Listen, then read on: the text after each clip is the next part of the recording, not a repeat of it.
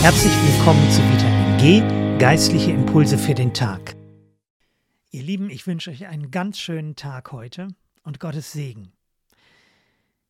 Wenn ich durch mein Fenster schaue, dann sehe ich, dass die Sonne scheint. Und was ist das toll, im Sonnenschein zu gehen, Licht durchflutet, es ist hell, es ist warm, es erhebt die Seele, es ist wunderbar. Und die Bibel gebraucht dieses Bild von Licht, von Sonnenschein für das, was Gott in uns tut.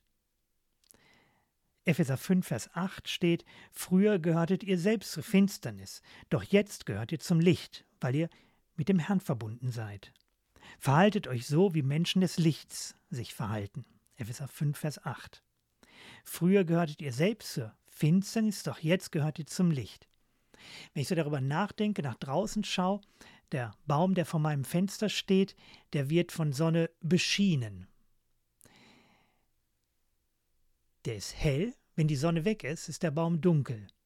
Und was dieser Bibelvers sagt, ist, dass wir nicht nur von dem Licht Gottes beschienen werden, sondern dass wir selbst Licht sind, zu Gottes Licht gehören. Es ist ein Unterschied, ob du ein Gegenstand bist, der von Licht beschienen wird, oder ob du selber Licht bist.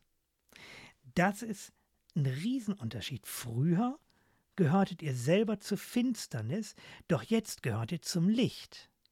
Gott ist Licht und du gehörst, wenn du Jesus Christus glaubst und ein wiedergeborener Mensch bist, jetzt gehörst du zum Licht. Du selber gehörst zum Licht. Du bist nicht nur im Lichtschein. Das ist doch eine ganz interessante Sache. Die Welt und alles, was nicht mit Gott zusammenhängt, ist Finsternis.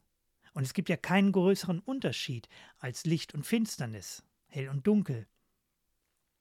Die Welt ist nicht neutral, auch die Menschen in dieser Welt sind nicht neutral. Sie gehören zur Finsternis. Sie sind Finsternis. Ihre Natur ist Finsternis. Jeder, der nicht Jesus Christus angenommen hat und erlöst und wiedergeboren wurde, dessen Natur ist zutiefst Finsternis. Manche Menschen sind angenehme, nette Teile der Finsternis, hübsche Teile der Finsternis, freundliche Teile der Finsternis.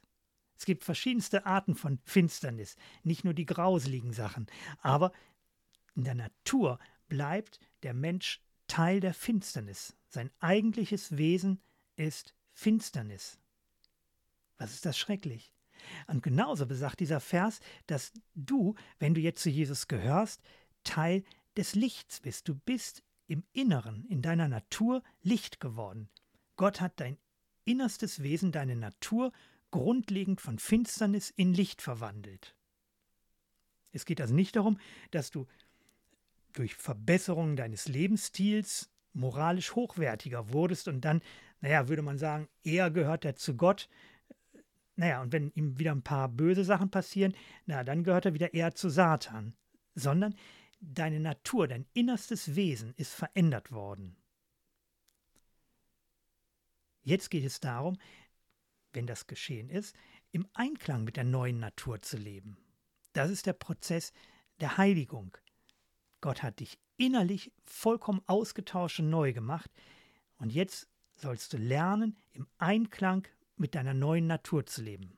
Im Einklang, in Übereinstimmung mit, heißt ja Identität.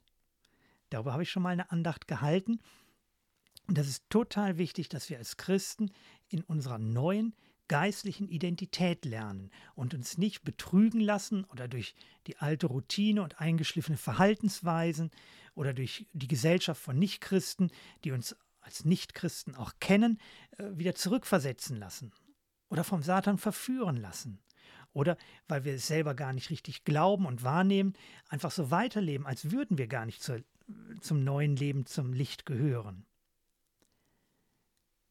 Das finde ich total wichtig. Und das ist nicht nur einmal in der Bibel. Na, diese Erlösung, die wir bekommen haben, ist eine Erneuerung, eine Wiederherstellung.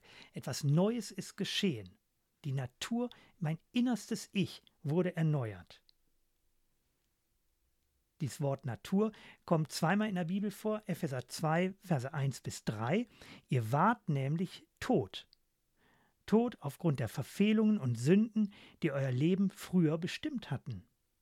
Ihr habt euch nach den Maßstäben dieser Welt gerichtet und wir alle haben nichts als den Zorn Gottes verdient. Epheser 2. Die andere Stelle betrifft uns Christen. Was ist jetzt? 2. Petrus 1, Vers 4. Und durch dieselbe mächtige Kraft hat er uns seine kostbarsten und größten Zusagen geschenkt. Er hat versprochen, dass ihr Anteil an seiner göttlichen Natur haben werdet, denn ihr seid dem Verderben dieser verführerischen Welt entflohen. Anteil an seiner Natur, an seiner göttlichen Natur. Das ist eine gewaltige, im Grunde unauslotbare Tatsache. Wenn du zu Jesus gehörst, hast du Anteil an seiner Natur. Du musst nicht mit deiner alten Natur irgendwie versuchen, mehr Gebote zu halten und musst, wenn es nicht klappt, äh, deprimiert sein und äh, vor der äh, Angst schlottern, dass du alles verlierst. Du hast Anteil an der Natur Gottes. Das ist etwas Besonderes und Gott hat dir nicht nur die neue Natur zusätzlich zu deiner alten gegeben, sondern er hat das ausgetauscht. Rettung heißt nicht nur, dass deine Sünden vergeben sind, sondern dass du wiederhergestellt, erneuert wurdest. Siehe, Neues ist geworden. Diese Gewissheit und diese geistliche Wahrheit ist ganz eminent wichtig für deine Identität und für deine Reife als Christ. Du bist nicht mehr in Adam, du bist in Christus. Ein neues Leben, komplett neue Bedingungen haben angefangen. Und Jesus sagt es, dass dieses Religiössein aus der alten Natur total gar nichts bringt. Das bringt überhaupt nichts, religiös sein, sich anstrengen mit dem alten Wesen. Er sagt es zum Beispiel über die Schriftgelehrten und Pharisäer. Wenn euer Leben der Gerechtigkeit Gottes nicht besser entspricht als das der Schriftgelehrten und Pharisäer, werdet ihr mit Sicherheit nicht ins Himmelreich kommen. Matthäus 5, Vers 20. Und die Pharisäer und Schriftgelehrten, das waren die religiösen Perfektionisten der damaligen Zeit. Durch äußeren Zwang, durch Anstrengung durch religiöse Vertiefung, durch Selbstverurteilung, durch mit aller Macht so religiös sein, wie man will, wie man nur kann, bringt nicht ans Ziel. Das Einzige, was ans Ziel bringt, ist die Rettung von Sünden durch die Vergebung Jesu am Kreuz und das Erkennen, das, was Jesus neu gemacht hat in meinem Inneren, das ist das, was mein Leben prägen soll. Das ist schon da. Gott hat es mir geschenkt. Und ich kann so leben, wie Gott es möchte. Ich kann ein Jesus geprägtes Leben führen. Denn ich bin nicht nur beschienen von dem Licht, sondern ich bin zu Licht gemacht worden. Die gleiche Kraft, die in Jesus wirkte, wirkt in mir. Die Kraft, die Jesus aus den Toten auferweckt hat, ist in mir, durch Gottes Gnade, ohne Halten der Gebote, ohne Anstrengung, einfach durch Gnade. Das, was Gott erwartet, ist, dass ich jetzt lerne, aus diesem neuen Wesen, aus der neuen Natur zu leben, erfüllt zu sein mit dem Heiligen Geist und das neue Leben in Anspruch zu nehmen. Unter diesem Gesichtspunkt verändert sich dann vieles, was vorher Krampf war, in Freiheit und was Zwang und schlechtes Gewissen war, in Freude. Und das, was vorher unmöglich war und furchtbar, da kommt Hoffnung rein durch, durch die Nähe mit Gott, durch den unmittelbaren Anschluss an meinen Vater im Himmel.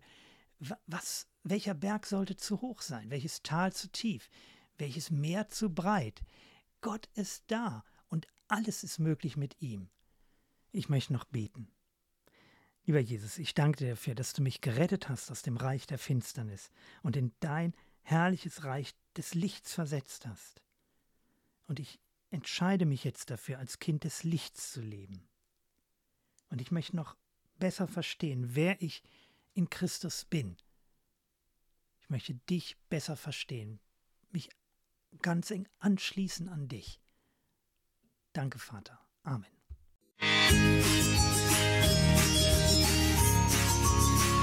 Ich wünsche dir einen gesegneten Tag. Matthias Müller von der FEG Lübbecke.